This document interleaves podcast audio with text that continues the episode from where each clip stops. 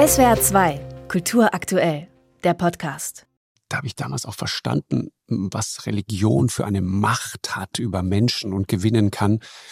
Du, du siehst diese Menschen, die, die, die meisten von denen arbeiten nicht, weil sie sich wirklich vollumfänglich der Religion widmen, verweigern sich dürfen, oftmals. dürfen gar nicht arbeiten. Ja, ja also die Religion also sagt ein paar Sachen, Diamantenhandel Richtig. und ein paar Finanzgeschäfte ausgenommen. Genau, aber genau. Das ist ja grundsätzlich äh, von der Religion her untersagt.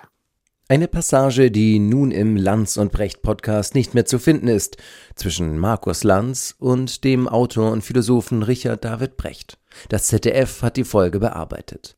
Der Bürgerphilosoph, wie ihn die Zeit mal nannte, oder der Dr. Wirkopf, wie der Spiegel mal über Richard David Brecht schrieb, bedauert seine Aussage sehr. Er beteuert in einem Statement, dass es nicht ansatzweise irgendwie so gemeint gewesen ist, wie es aufgefasst wurde, was auch immer das heißt.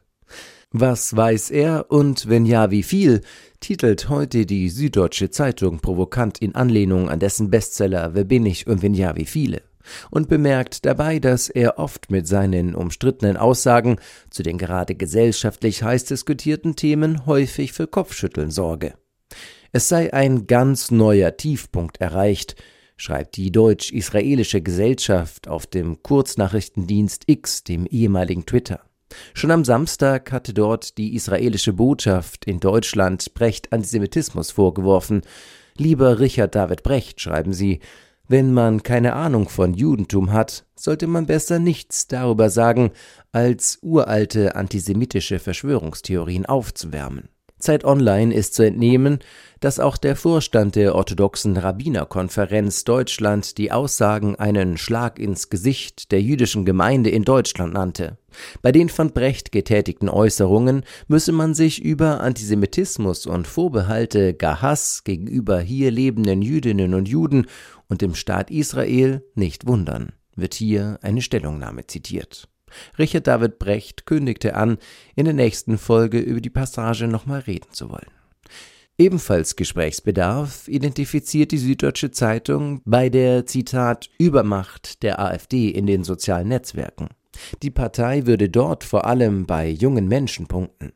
Beim Kurzvideodienst TikTok sei diese Übermacht sogar erdrückend. 300.000 Abonnenten.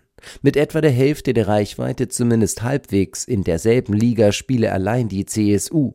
Alle anderen Parteien bringe es auf höchstens fünfstellige Zahlen. Ähnlich bei YouTube und dem AfD-TV 360.000 Abonnenten. Etwa das dreieinhalbfache aller anderen im Bundestag vertretenen Parteien zusammen.